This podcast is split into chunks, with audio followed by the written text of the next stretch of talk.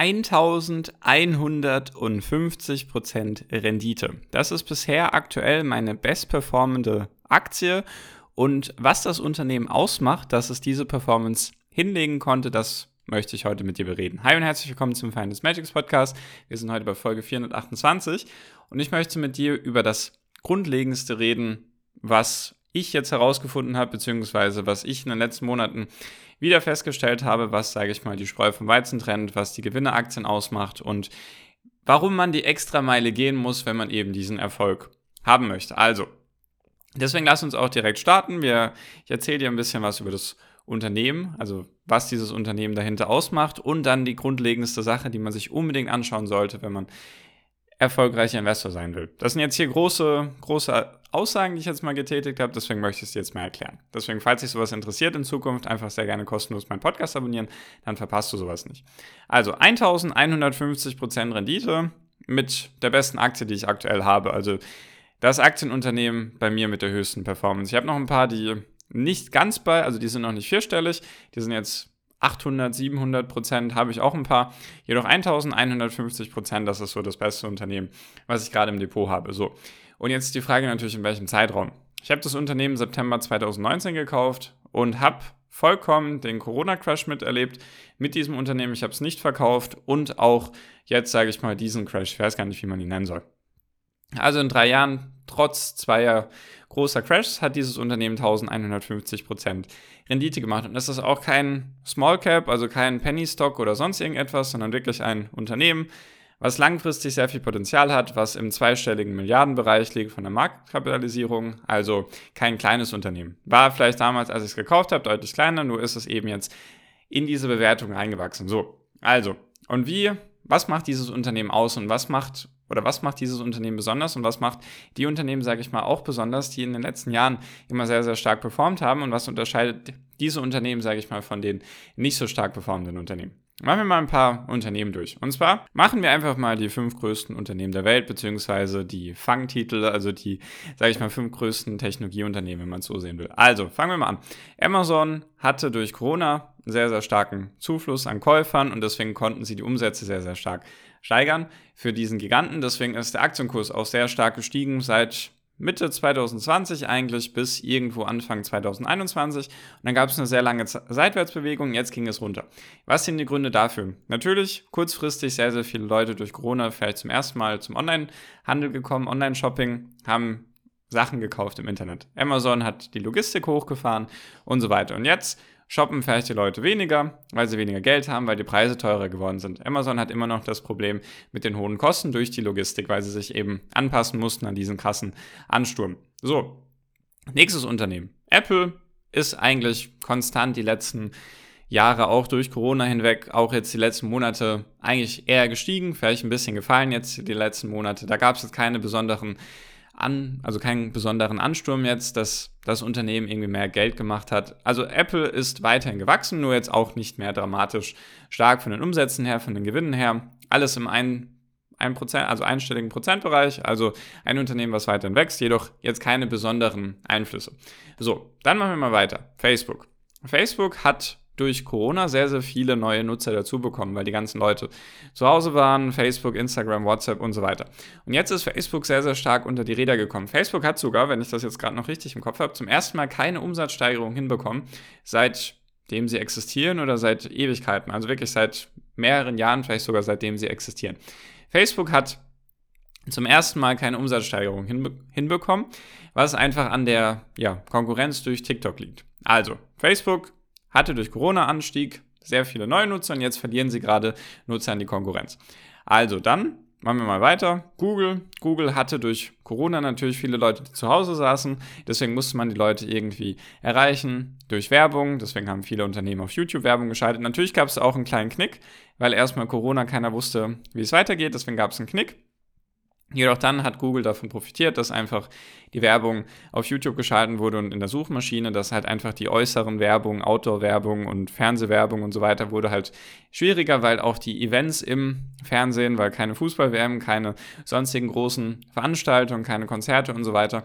Deswegen hat Google davon profitiert. So, und Microsoft, ein ähnliches Bild wie Apple, hat jetzt nicht besonders in Anführungszeichen durch Corona profitiert, natürlich durch die Cloud und so weiter, jedoch eigentlich konstant weiter gestiegen, auch nicht so stark unter die Räder gekommen. Also wenn wir uns die fünf Unternehmen anschauen, nur mal kurz zusammengefasst, waren die schlechtesten Performer, sage ich mal, Facebook und Amazon, Apple, Microsoft und Google. Google könnte man vielleicht noch irgendwann im Mittelfeld sehen, aber Microsoft und Apple eigentlich relativ oben, also relativ wenig gefallen, könnte man sagen. So, und was haben diese Unternehmen jetzt alle gemeinsam, beziehungsweise warum erzähle ich dir das alles? Weil vielleicht weißt du ja schon alles. So, was hat das jetzt damit auf sich? Die, die, grundlegendste Sache, die mir jetzt wirklich in den letzten Monaten, seitdem dieser Crash da ist, immer wieder aufgefallen ist, ist, dass es einen Punkt gibt, der dafür sorgt, ob die Aktien dann eben steigen oder fallen oder wie sich die Unternehmen einfach allgemein entwickeln. Und das sind, da kommt man nicht drumherum sind Daten und vor allem die Finanzkennzahlen. Ich weiß, das Thema ist sehr trocken. Jedoch geht es hier darum, in diesem Podcast möchte ich dir helfen, dass du deine Ziele erreichen kannst, beziehungsweise vielleicht auch nun ein Leben führen kannst, was über dem Durchschnitt liegt. Deswegen musst du auch Sachen tun, die, sage ich mal, der Durchschnittsinvestor nicht macht, wenn du das erreichen willst. Ganz klar deine Entscheidung. Das heißt also, was muss man sich jetzt anschauen? Man muss sich Daten anschauen und muss sich Zahlen anschauen. Weil alles, was passiert, egal wie toll das Unternehmen ist, egal was man sich anschaut, der beste Spiegel davon oder der beste Blick ins Unternehmen, wie es dasteht und wie es sich entwickelt, sind nun mal die Daten und die Zahlen. Also vor, vor allem die Finanzkennzahlen und natürlich noch andere Daten, die man sich anschauen kann. Weil, was ist jetzt passiert? Amazon hat starke Umsatzsteigerung gehabt. Ich gehe jetzt mal kurz mit dir die Unternehmen durch. Starke Umsatzsteigerung und gestiegene Kosten. So. Und jetzt haben sie keine starken Umsatzsteigerungen mehr, jedoch sind die Kosten trotzdem weiter gestiegen. Du musst dir mal vorstellen, Amazon hat im letzten Quartal, und Amazon ist gigantisch groß, Amazon hat keinen Gewinn gemacht, wenn man sich nur den Onlinehandel anschaut. Keinen Cent Gewinn. Amazon macht, ich glaube, 300 bis 350 Milliarden Dollar im Onlinehandel an Umsatz und sie haben damit keinen Cent Gewinn gemacht. Zumindest im letzten Quartal, da waren es jetzt keine 300 bis 350 Milliarden. Ich glaube eher 90 bis 100 Milliarden, wenn ich gerade die Zahlen richtig im Kopf habe. Und sie haben keinen Cent Gewinn gemacht. Also keinen Cent Gewinn gemacht. Das kam alles durch die Cloud-Infrastruktur, durch AWS. Das sieht man ganz klar in den Zahlen. Man sieht, die Umsätze sind nicht so stark gestiegen wie die Kosten. Deswegen hat Amazon auch eher eine schlechte Performance hingelegt. Facebook, selbes Beispiel wie Amazon, hatten sehr starke Umsatzsteigerungen, sehr starke Nutzerzahlen, die gestiegen sind und so weiter und so fort. Und was passiert jetzt? Die Nutzerzahlen wachsen nicht mehr so stark, die Umsätze sind, wie gesagt, zum ersten Mal rückgängig und das liegt an der Konkurrenz und das erkennt man an den Zahlen. Deswegen hat die Facebook-Aktie auch bisher ein miserables Jahr 2022. Ich glaube, die ist immer noch 50 Prozent von ihrem All-Time-High, also von ihrem Allzeithoch entfernt. Wenn man es jetzt mal kurz zusammenfasst, machen wir mal Apple, Microsoft, die andere Seite des Spektrums. Die sind weiterhin gewachsen. In ihren Verhältnissen natürlich. Natürlich erwartet man da jetzt keine 30, 40, 50 Prozent mehr Umsatzsteigerung. Jedoch trotzdem so, ich glaube, bei Apple sind es ein bisschen unter 10 Prozent, bei Microsoft, Microsoft sind es über 10 Prozent Umsatzsteigerung. Die Gewinne werden weiter gesteigert. Der Free Cashflow ist da. Also, ich sag mal so, daran kann man gut erkennen, warum die Aktien nicht so stark gefallen sind, weil man eben merkt, okay, da ist vielleicht dann, jetzt kann man zu den ganzen anderen Punkten kommen, da sind starke Marken dahinter, die Leute nutzen die Produkte.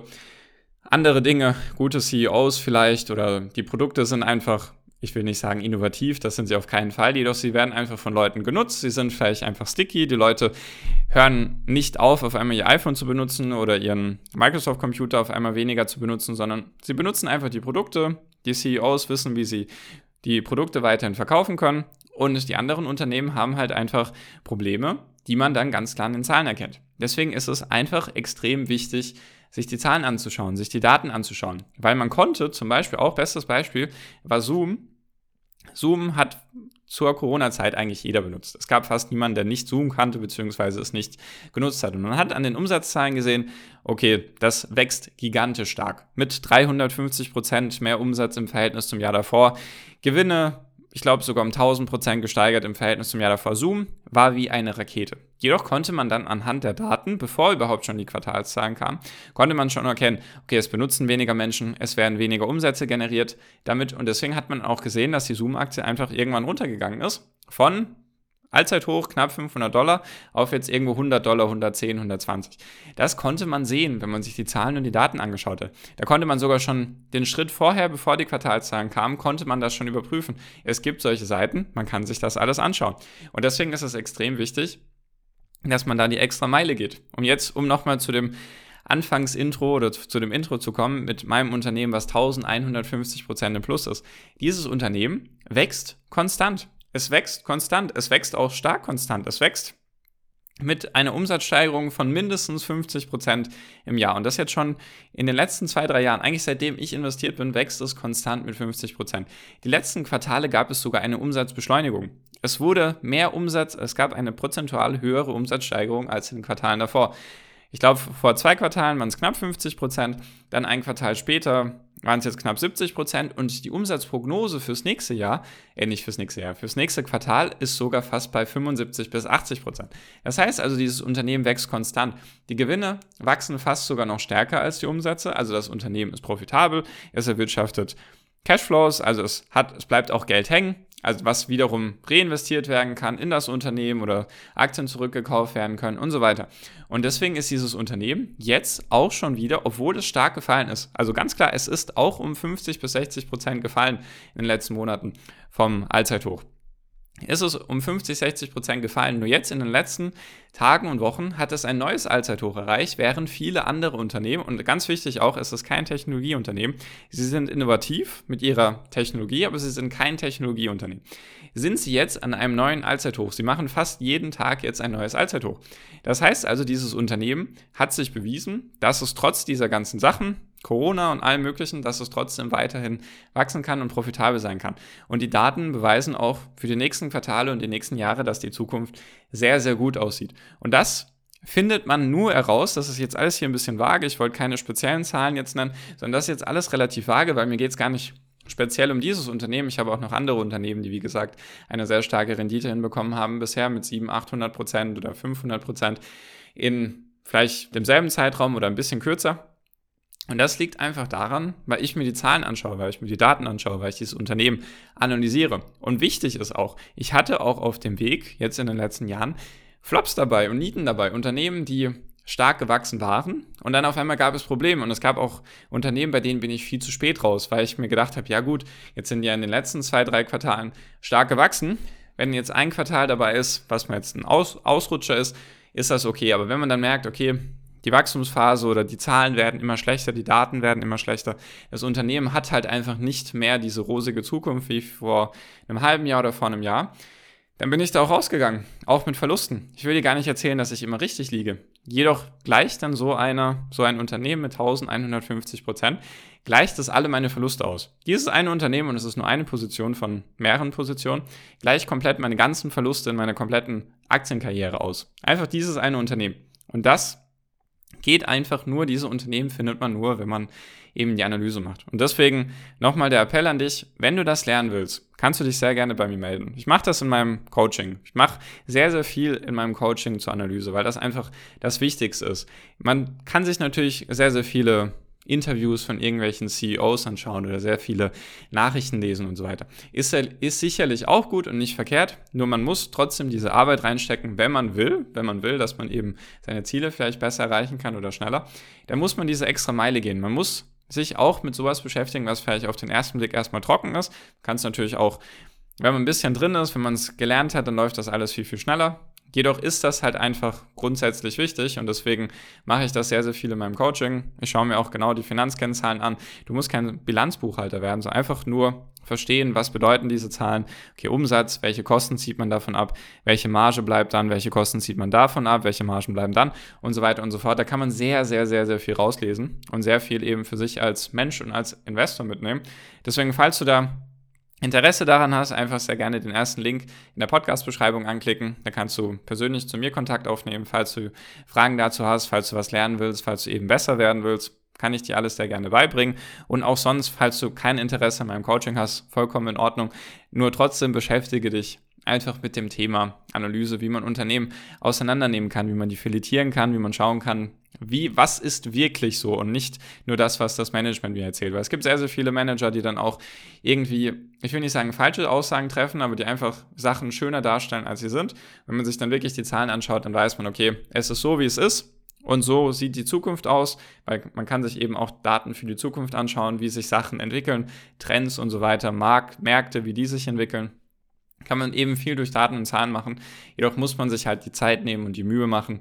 Und falls du da einfach den ja, Shortcut haben willst, also ein bisschen eine Beschleunigung, dann sehr gerne bei mir melden, dann helfe ich dir da sehr gerne, dann bringe ich dir das gerne bei. Und wenn nicht, wenn du kein Interesse daran hast, einfach selber damit beschäftigen. Es ist sehr, sehr wichtig. Damit trennst du wirklich die Unternehmen, also die Spreu vom Weizen. Und genau. Deswegen, falls du da Interesse hast, wie gesagt, der erste Link, einfach gerne anklicken, dann kannst du Kontakt zu mir aufnehmen in WhatsApp. Falls du keinen WhatsApp haben solltest, dann kannst du mir natürlich auch per Mail schreiben. Mail at financemagics.com, falls das irgendwie ein Hindernis sein sollte. Und genau, damit bin ich jetzt auch schon fertig für diese Folge. Bedanke mich ganz herzlich für deine Aufmerksamkeit bisher und wünsche dir jetzt wie immer noch am Ende einen wunderschönen Tag, eine wunderschöne Restwoche. Genieß dein Leben und mach dein Ding. Bleib gesund und pass auf dich auf und viel finanziellen Erfolg dir. Dein Marco. Ciao, mach's gut.